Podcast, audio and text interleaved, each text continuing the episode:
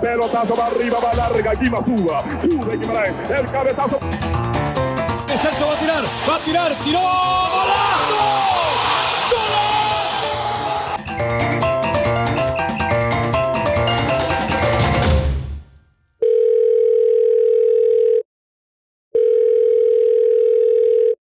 Eso, Chel, ¿cómo vamos? ¿Qué paz por ahí?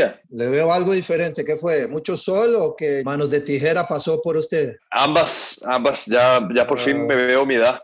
Me siento más joven, pero ya por fin me veo mi edad. El botón de varas que hay que hacer para ir a cortarse el pelo. Ponen a uno las varas para los pies, por supuesto ninguno me cabe. Entonces le, le partí los plásticos en dos, es un desastre.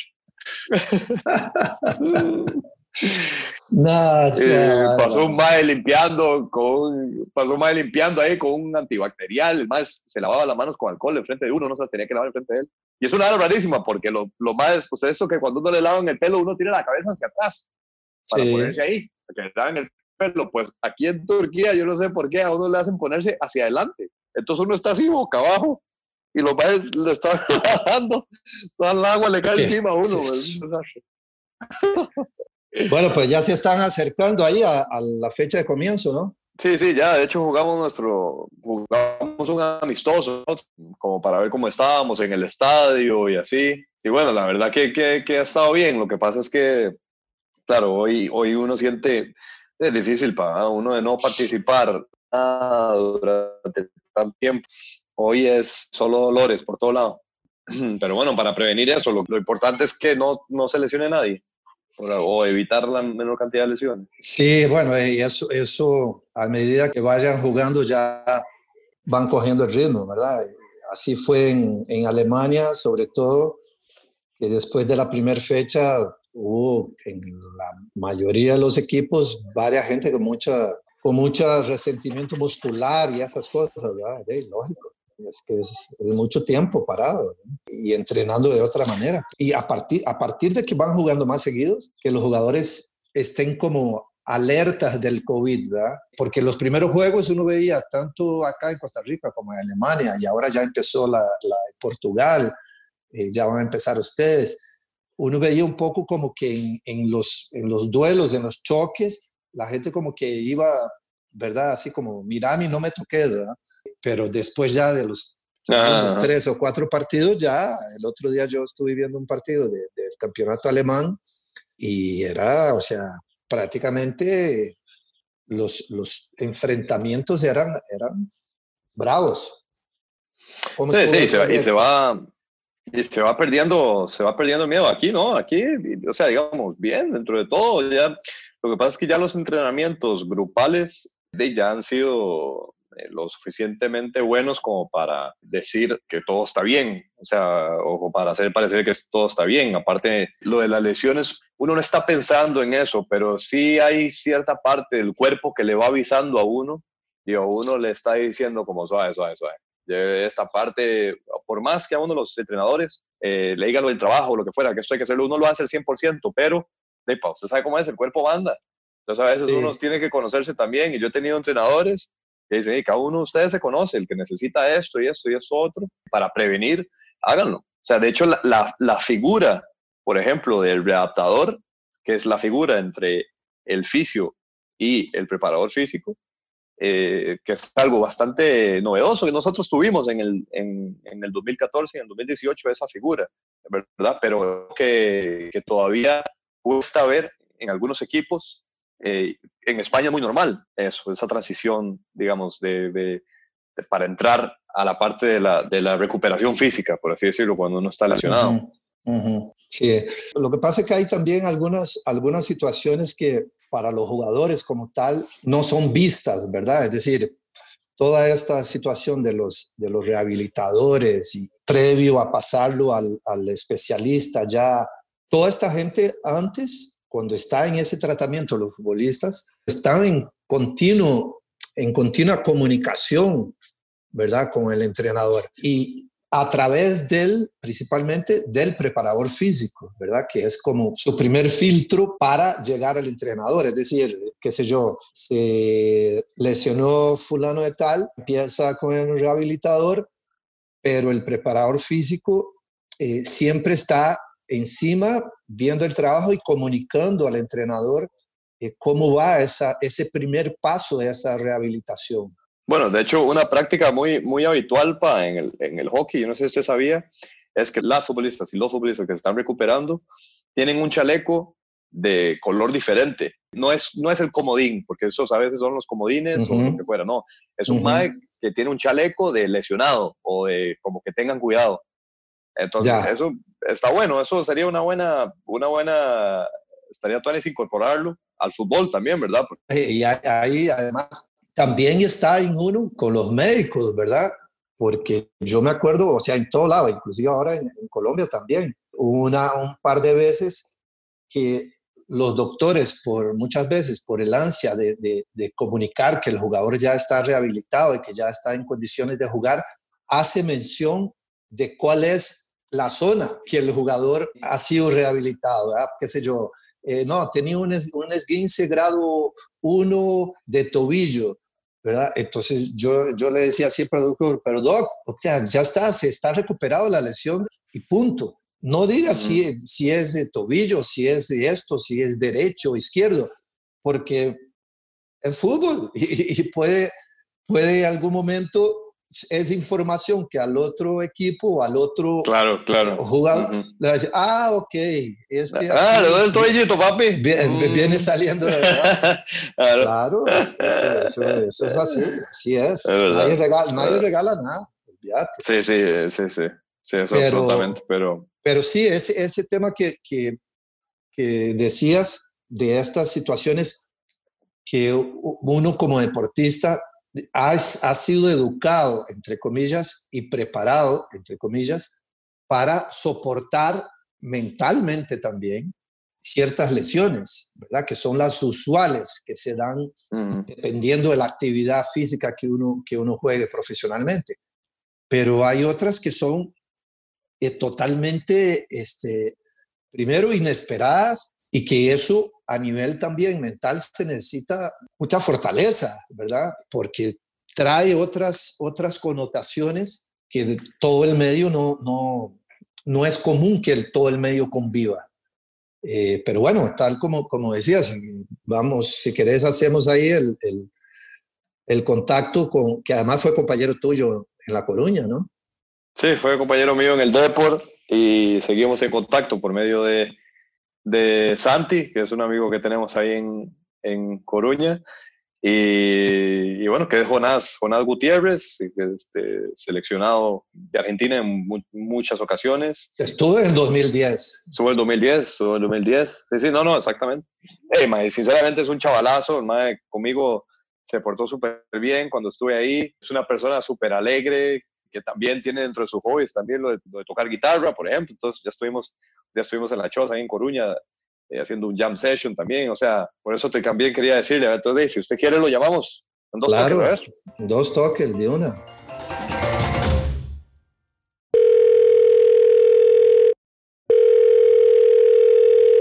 Hola. ¿Qué pasa? ¿Cómo andás? ¿Todo bien? ¿Cómo estás? ¿Andás, Mae? Todo bien, Mae. Acá andamos. en cuarentena. Gusto verte, hombre. Lo mismo, papá. ¿Todo bien? Todo verde, todo tranquilo. Hola, Jonás. ¿Qué tal? Hola. ¿Cómo, va? El Mae más grande. ¿Cómo está el Mae? pues aquí estamos igual, hombre. Igual. ah, estamos este, todos, todos, igual. Estamos en la misma, sí, sí, estamos todos en la, en la misma. Madre mira, Jonás, estábamos, estábamos discutiendo de, de, las lesiones en los futbolistas y de lo, de lo, digamos, de lo normal que es este, tener una lesión y recuperarse y volver a entrenar. Entonces, tenemos diferentes puntos de vista de lesiones normales que nos pasan, desgarros o nos quebramos una pierna, lo que fuera, entonces había una parte mía que es la de futbolistas, está la de mi papá que es la entrenador. Queríamos conocer tu, tu punto de vista y cómo lo ves vos desde una lesión eh, concretamente eh, de algo que te pasó a vos, que te pasó a vos de, de que no tuvo nada que ver con, con, una lesión del fútbol, que fue lo que, lo que lograste sobrepasar con tu, con tu caso, que es una historia inspiradora para todos nosotros. Sí, a ver, la realidad es que el tratamiento del cáncer eh, lo he llevado por ahí mejor que lo que es la, lesión, una, como me tocó ahora últimamente, de, de romperme el tendón rotuliano en la rodilla, ¿no? Eh, si bien hay un, ingrediente de, incertidumbre, de, no saber y que va más allá de una lesión meramente futbolística, lo que es la, enfermedad, eh, pero a su vez a mí me daba la posibilidad cuando me iba sintiendo cada vez mejor de, hacer alguna actividad, ¿no? Como, no sé, he ido por ahí a, jugar eh, con, algún amigo al tenis, cuando me recuperé totalmente, me dio en el alta, a los 15 días corrí una maratón. Entonces creo que en, a lo que es el futbolista, esa lesión o ese, eh, ese tratamiento médico lo llevé mejor que lo que fue, por ejemplo, la, recuperación de, de las roturas, ¿no? porque eran por ahí cinco o seis meses sin, poder ni, trotar. Entonces, a lo que, obviamente esto es un, eh, esto es muy personal, ¿no? De cada uno, eh, pero sí que puedo eh, decir que llevé mejor el tratamiento oncológico que la recuperación de, del tendón rotuliano. Mm. Sí, la, la, recuperación como tal, ¿verdad? Porque hay dos, dos situaciones acá que a mí me, que me parecen muy interesantes, porque el, el, deportista como tal, ¿verdad? Casi siempre está preparado desde que todos este, empezamos a jugar y pasamos por, por las categorías menores, eh, nos vamos dando cuenta, ¿verdad? Eh, que existe la posibilidad de, la lesión y que, está ahí porque somos y hemos sido, y en el caso de ustedes, son atletas de alto rendimiento. Eh, y uno mentalmente está como más o menos preparado y tiene cierta información, ¿verdad? De algunos casos de otros compañeros que les pasó X o Y lesión. Y entonces, claro, eso, eso te va como, como preparando todo mentalmente para, ok, eh, si me pasa, si me rompí eh, los posteriores, este, ok, más o menos ya sé eso. Pero cuando ya es, es una lesión, como fue el caso tuyo, ¿cómo mentalmente para ti fue aceptar eso y prepararte para ese después que vos estabas hablando? Yo creo que nosotros como jugadores naturalizamos las lesiones porque son parte de nuestra, de nuestra vida, de nuestra profesión, ¿no?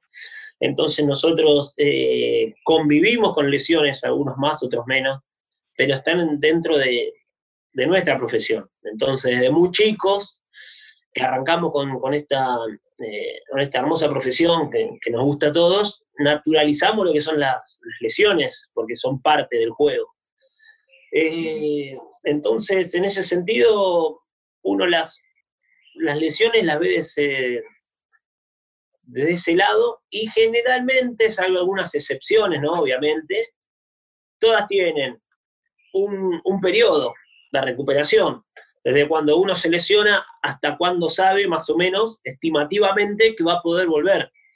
Entonces, es todo mucho más sencillo en ese, en ese sentido porque hay un principio y hay un final que después se puede alargar o todo, bueno, dependerá de, ciertas cosas, pero eh, lo más probable hoy como va avanzando la ciencia es que se soluciona al 100%. Eh, con un caso oncológico pasa que va a depender mucho del tratamiento, eh, si es efectivo o no, si está haciendo, si está haciendo bien las cosas en tu organismo y después hay un componente que que en mi caso no fue, no fue tal, porque gracias a Dios eh, mi cáncer tenía un alto porcentaje de, recuperación.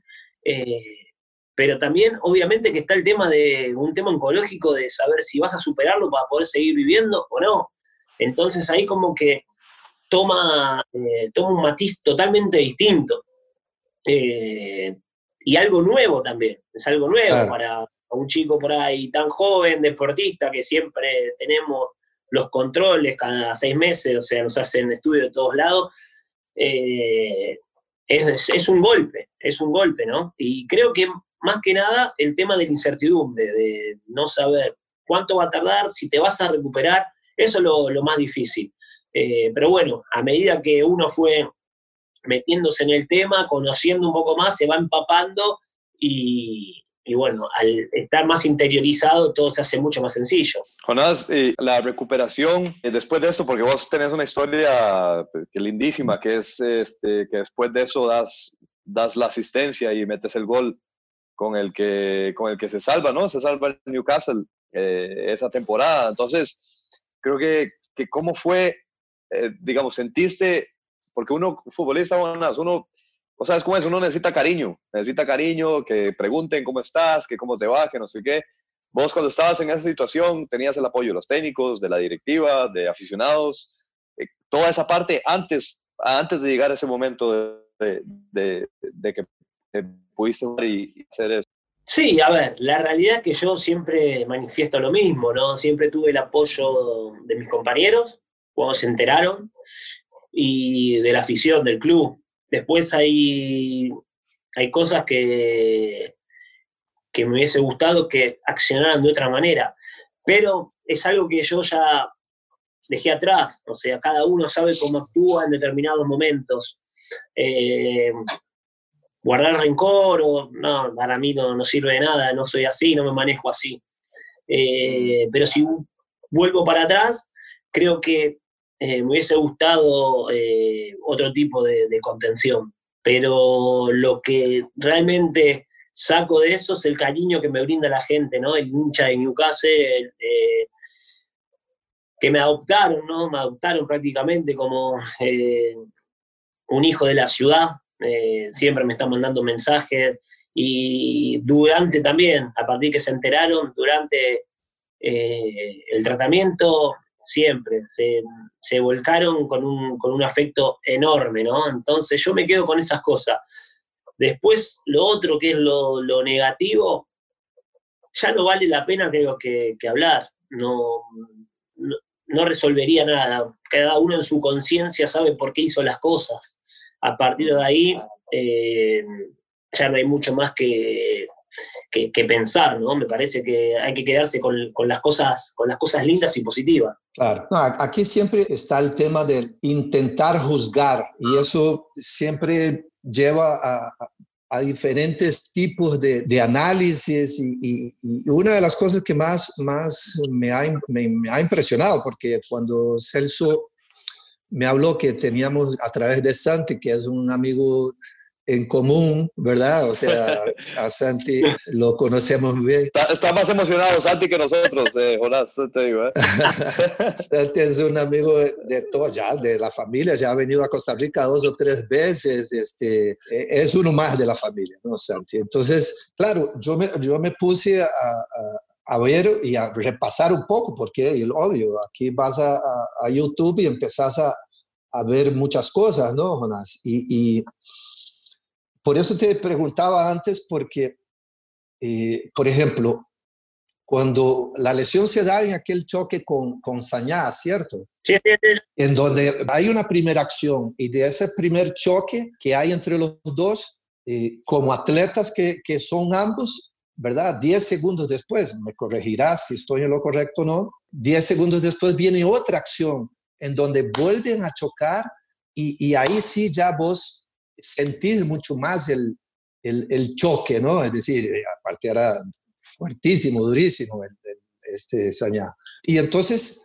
yo cuando veo el choque, y, me imagino que es la impresión de, de toda la gente que estaba en, en el estadio en ese momento, eh, uno no tenía idea de, de, lo que después desencadenó todo esto, ¿verdad? Porque la acción que vos después haces, de que me contaba Celso, que ya empezás después de todo esto a notar que, que hay algo que, que, no es normal que te esté pasando, ¿verdad? Y inmediatamente tomar la acción de ir donde el especialista, porque eso, eso es, es, es creo que es muy importante, ¿verdad, Jonas? Sí, mira, a mí hay mucha gente, ¿no? Que a través de lo que yo conté y manifesté, eh, eh, por ahí se, animaron a hacerse algún estudio. La realidad que yo cuando el otro día, justamente hace unos días, estaba hablando con, con por, por, las redes sociales y, y, nos reíamos un poco de la rivalidad que teníamos, ¿no? Porque era una rivalidad muy, muy linda. se veía, se veía. Vuelta y vuelta y yo lo quería pasar y él quería pasar. Eh, entonces estuvimos eh, hablando y la, la verdad es que eh, no hay, científicamente no está comprobado que, eh, que se produce el golpe, ¿no? Porque no es que el golpe eh, produce el cáncer, no está comprobado. Lo que sí sé es que ese golpe, gracias a Dios, fue lo que me avisó. a partir de ahí, bueno, yo recurrí al médico del club en varias oportunidades. Lo que pasa es que en Inglaterra no tienen medicina preventiva, entonces hasta que no están los síntomas, no eh, Mira. diagnostican, ¿me entendés? O no te hacen hacer más estudios. Y bueno, fue creo que hasta la tercera vez cuando a mí se me inflama realmente el, testículo, que ahí sí me manda a hacer una, interconsulta con un, con un especialista.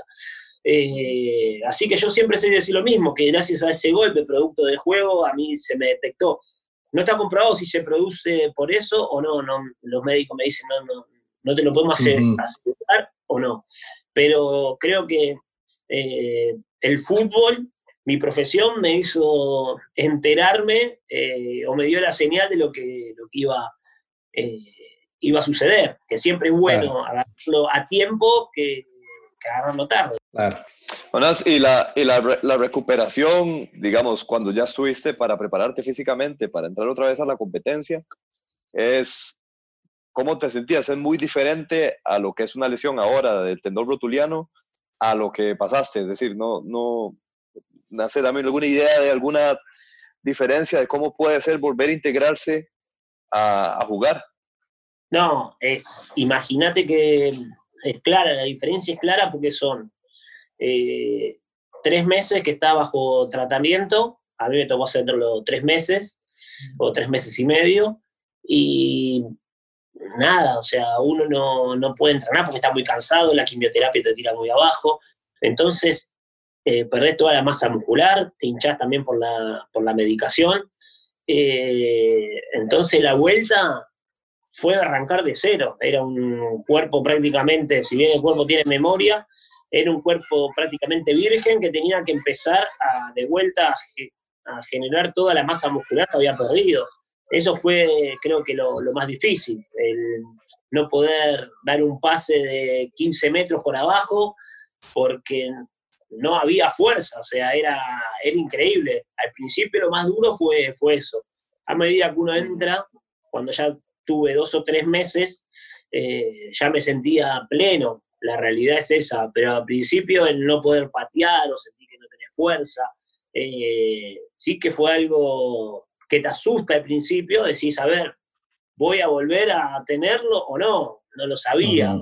Eh, pero bueno, con el tiempo eh, se fue, se fue, fue todo volviendo a la, normalidad, pero sí que al principio eso te golpeaba pleno estabas porque esa arrancada del segundo gol es que estaba pleno, güey. Sí. lo, que pasó que yo, lo que pasó que yo llego en, en diciembre más o menos, diciembre, enero, y nosotros estábamos en una situación bastante complicada donde no se ganaba. Vos llegás, de Norwich, ¿cierto? No, yo llego de, de Buenos Aires, de Argentina. Ok. Ajá. Y llego ahí a, eh, a Newcastle, empiezo a entrenar, em, imagínate que yo empezaba de cero, desde atrás, empecé a jugar con los eh, sub-20, eh, un par de partidos, creo que jugué dos partidos, y estábamos en una situación complicada, encima no teníamos un plantel muy amplio, se habían lesionado muchos, y claro, o sea, todos estaban al final de la temporada, bueno, Celso va, va a saberlo eh, decir también que al final de temporada las fuerzas bajan generalmente, o sea, el de todo el año. Entonces había muchas lesiones, los resultados no se daban, la dinámica no era buena, entonces se venían todos como para abajo y yo venía para arriba. Yo venía para arriba. Eh, y terminé jugando casi todos los partidos los 90 minutos, porque yo encima venía con muchas ganas, me encontraba cada vez mejor y estaba muy fuerte. Entonces, todo conspiró también para que yo llegue al final de la temporada eh, de la mejor manera. Sí, porque es que además, dentro de, toda, dentro de toda la situación, Jonás, ¿verdad? Es decir, si algo nos da el, el deporte eh, y, y, el fútbol en este caso específicamente, porque uno se, se recrea, ¿verdad? Cuando uno está de, de, de, niño jugando y uno siempre tiene como, como una imagen, ¿verdad? Del, así como de, de la felicidad absoluta, ¿verdad? Así de la máxima expresión de que por un acto de uno, eh, que todo sea felicidad absoluta. Eh, y a mí, a mí la impresión que me dio fue justamente esa, o sea, eh, porque casi como que si estuviera escrito como un guion de, de, película, ¿no? De Hollywood, porque fue es increíble, o sea, como debido a, a, la fortaleza tuya, tu carácter, a todo el pasar por las diferentes etapas que pasa también los jugadores que se lesionan, ¿verdad? Eh, el, que el marco como tal llegara a que vos, viniendo de, esa situación de tu lesión, eh, tuvieras participación en, con una asistencia, ¿cierto? Y después el, segundo gol.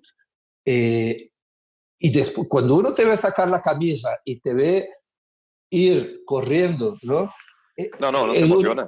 ¿Verdad? Claro, uno, se emociona porque eh, es como, como, el, como la, la imagen perfecta, ¿verdad? Eh, y, y, eso, ¿cómo no se va a emocionar uno después de, sin conocerte, ¿verdad? pero sabiendo toda la lucha que tienen los atletas para intentar lograr llegar a ese momento, eh, eh, es, es, una cosa así de, de, de, de, que a todos se nos para los pelos, ¿no? Sí, a ver, nosotros sabemos que en esta profesión es una profesión, o sea, eh, muy difícil en cuanto a, a, conseguir cosas, no es el común, ¿no? Y si bien yo hubiese querido seguir en Newcastle por, por todo lo que había vivido, por cómo me sentía en la ciudad, fueron muchos años ahí, creo que si tenía que elegir un momento para terminar, era ese. O sea, no había un final, eh, no había un final mejor. Creo que fue el, mejor final. Yo he jugado en varios equipos y nunca me, había besado la, eh, la camiseta de ningún club. Y, fue cuando yo me retiro ahí de, la cancha con el estadio lleno, la ovación, eh, que yo peso la camiseta y los aplaudo a los hinchas por todo el cariño que me brindaron y por todo lo que viví ahí.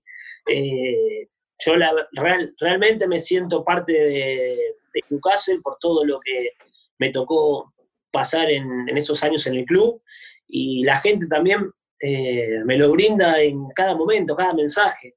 Eh, entonces, si pongo en la balanza, hubiese seguido terminar así, y por ahí elijo terminar así, porque creo que fue algo que a todos nos quedó grabado y bueno, ni hablar a mí, ¿no? Que con todo lo que, pasé justo ese último año. en, cierta parte lo de la pandemia, has ganado tiempo para la recuperación.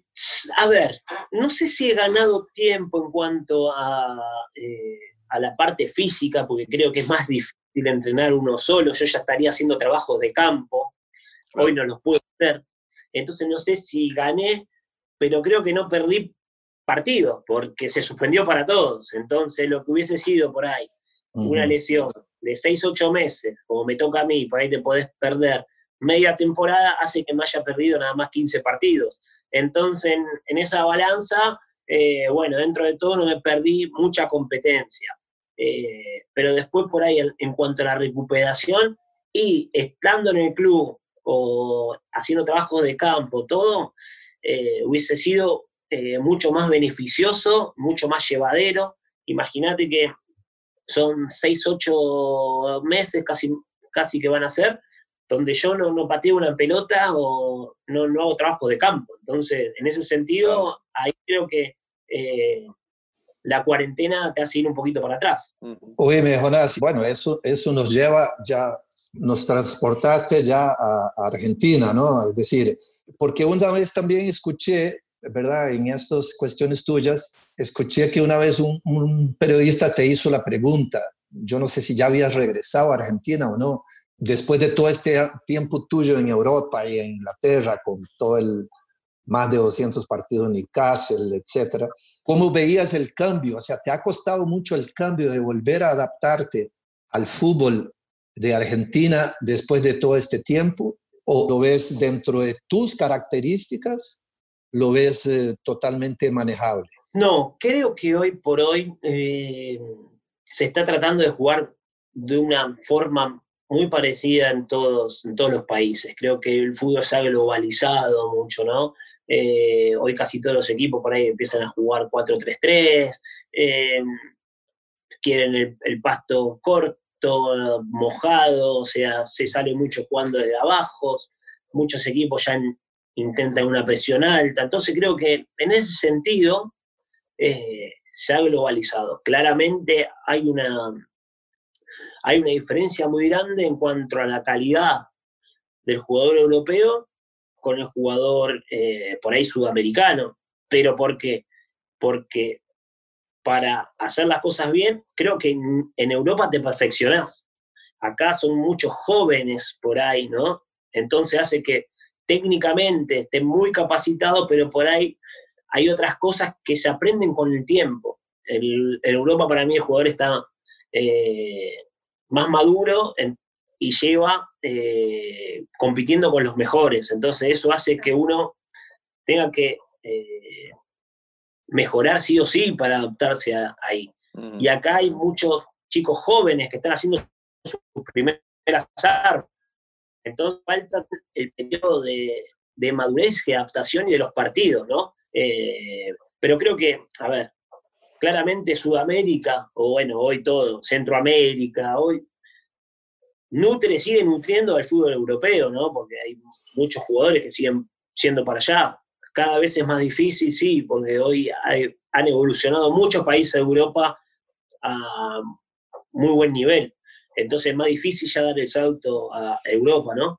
Pero creo que acá eh, la única diferencia, hoy el fútbol se trata de jugar de una manera, solamente que, bueno, eh, en Europa ya hay un nivel más alto de competencia, que acá a veces son muy jóvenes, todo, que necesitan ese, ese tiempo de, de experiencia, de crecer y de todo. De maduración, de maduración. De maduración, el tiempo lógico, o sea, por ahí no se puede pedir, acá hay muchos equipos, eh, sobre todo te puedo hablar de Argentina, ¿no? Con muchos chicos muy jóvenes, ¿me entendés? Y el chico joven para llegar a evolucionar necesita tiempo y experiencia.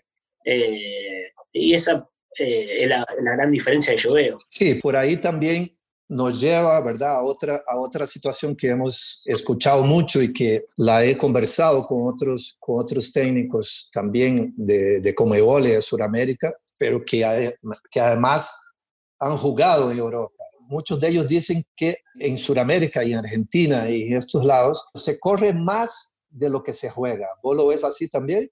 En mi época, en mi época. Hoy ha cambiado. Yo lo que veo es, eh, yo he vuelto de, Europa y me he encontrado con, con forma de entrenamiento muy parecida o forma de jugar muy parecida a lo que es en Europa. Y he estado acá en Argentina con Sebastián Becasese, que yo para mí es el mejor técnico que he conocido, eh, que he tenido.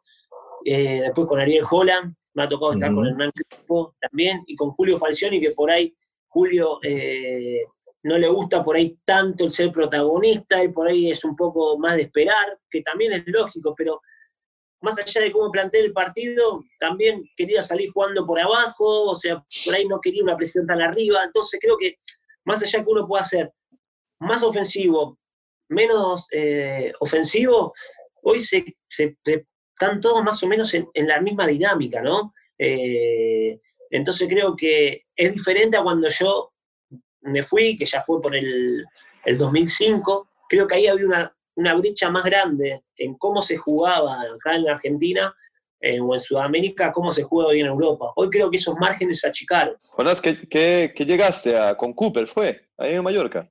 Con Cooper, con el gran Héctor Cooper, sí. Ah, sí, sí. Ahí tuviste a Fernando también de compañero, ¿no? Que lo tuvimos en el Depor. A Navarro. Sí, Navarro, un tipazo, un tipazo. La verdad que el fútbol eh, te hace conocer a gente muy, muy linda, ¿no? A veces nos mandamos mensajes por, ahora hace bastante no nos mandamos mensajes, pero por las redes sociales estábamos en contacto y, es lindo ver también la, evolución de muchos eh, jugadores. Él venía por ahí del Barcelona a Mallorca, eh, a préstamo, después se va a Sevilla con todo lo que logra. Es, es lindo ver esa, la evolución de los distintos jugadores, como también está el caso de los jugadores que lamentablemente no pueden, no pueden ir más, eh, porque bueno, no han tenido suerte, se han lesionado, miles de factores que vos sabés que en esta profesión puede pasar. Pero sí, siempre es lindo esta profesión eh, las distintas culturas también que te hace conocer, distintos, distintos países. Eh, creo que eso es una bendición que tiene esta, esta profesión, ¿no? El hecho de, poder viajar y de conocer eh, distintas cosas. Óyeme, Jonás, y, totalmente. Veía también, explícame por qué hay, porque para mí es muy, muy interesante. Te oí decir que dos referentes tuyos ¿verdad? Uno era Pires y el otro Zanetti. Pero explícame un poco qué tenían que, para que fueran referentes tuyos. No, no, por ahí a mí son dos jugadores que me ha gustado mucho siempre. Eh, Pupi Zanetti naturalmente era volante, después hace lateral, pero era volante por afuera, lo que hacía yo. Yo tenía, crecí viendo eh, al Pupi Zanetti por derecha, y González, o sea, por izquierda. Eran dos volantes de vuelta, lo que resultaba más eh, anteriormente, ¿no? Eh, ahora por ahí se usa un volante mixto. Y Pires siempre me gustó porque me parecía un, volante con, mucha clase eh, y era justamente eso, un volante mixto, ¿no?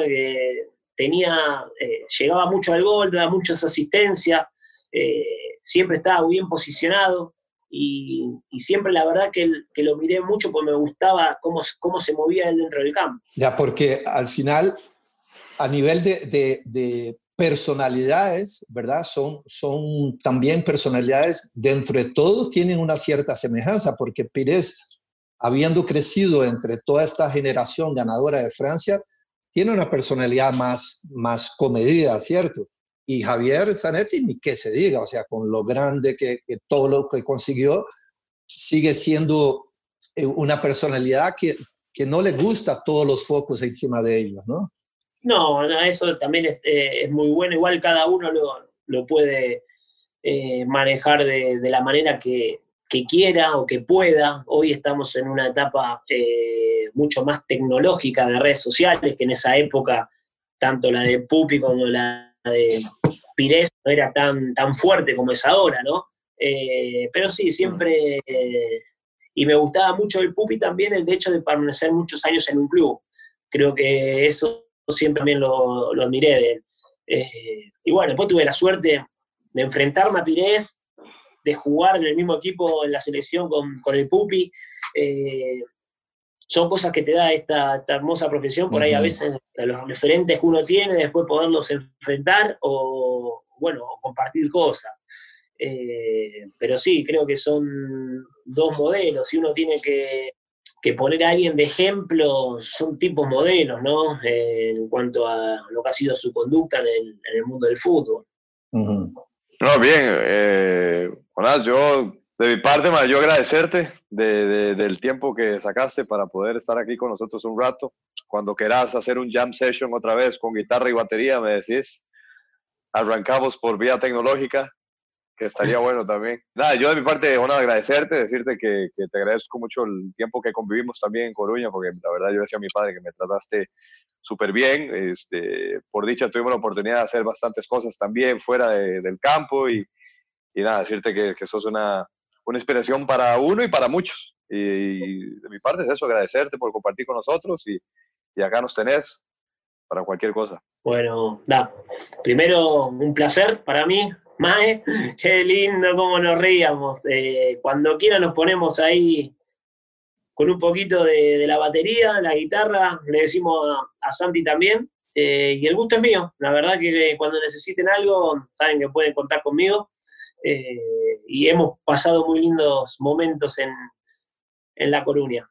Nada, gusto, Jonás, y todos los éxitos en lo que falta para ti en tu carrera, ¿no? Y, y seguiremos la pista y pronta recuperación, obviamente, claro que sí. Bueno, muchas gracias y, y, un placer. Y ha criado un muy buen hijo. Gracias, gracias. Le ganaba cuando íbamos a jugar a las cartas, una cosita, pero es buen hijo. Ah, dejémosla, ahí, ya no pregunto tanto, Jonás, ya no pregunto tanto. un abrazo. Un abrazo, que esté muy bien. Chao, chao. Una de las cosas que más, más me ha impresionado del, del caso de él es cuando él sobre todo habló, ¿verdad? Y dijo ahí que, que no le guarda rencor a nadie, ¿verdad? Es decir, generalmente eh, e, e, ese tipo de, de, personalidades, de personas, eh, cuando vencen todas estas, estas adversidades, porque no, fue fácil la situación por, por la que él pasó, siempre después de eso tiene una postura ¿verdad? Ante, ante la vida de, de, pura vida, ¿verdad? Es decir, de, de, vivir la vida y, se ve que él ahora, a pesar de los contratiempos que, que tiene, ¿verdad? Con la lesión a esta hora, está a gusto, o sea, sigue haciendo lo que le gusta y es, eso sí que es así súper enriquecedor. para aprender, pa para aprender también. Uno como jugador a veces es como todo, tiene uno a veces jefes técnicos que no, no, no, no hay empatía o no sé, o no hay, no hay simpatía más bien y, ya está, pero es una cosa meramente profesional. Y él deja todo eso al lado y dice, bueno, ya está, está todo bien. Este, al final, él como que soluciona esa parte interior de él y dice, bueno, esto es, esto es superar este obstáculo y eso ha sido lo más, lo, lo más grande y eh, ya ves cómo es, él es así, cercano como es y, y bueno, más bien que tú, que pudimos ahí. Claro, por supuesto, no, no, queda, queda siempre porque después hay, hay para, otro, para otra conversación, creo que hay algunos casos de, de excompañeros tuyos que han vivido también realidades deportivas que para la gente que, que, sigue el podcast también pueden sacar mucho aprendizaje, ¿verdad? Pero este tema lo voy a dejar ahí sin decirlo para no, para no emocionar. eh, listo, Chel, pues de ahí, ya viene el fin de semana, el otro fin de semana ya arranca ustedes, así que nos estamos hablando. ¡Hala pues! Bueno, y a ponerse bloqueador, porque lo veo bien Tostadito, ¿ah? Este es mi color natural. Bueno. Listo. Chel, cuídense mucho. Saludos ahí. Que pa. Cuídense un abrazo. Bueno, otro. Chao. Chao, nos vemos.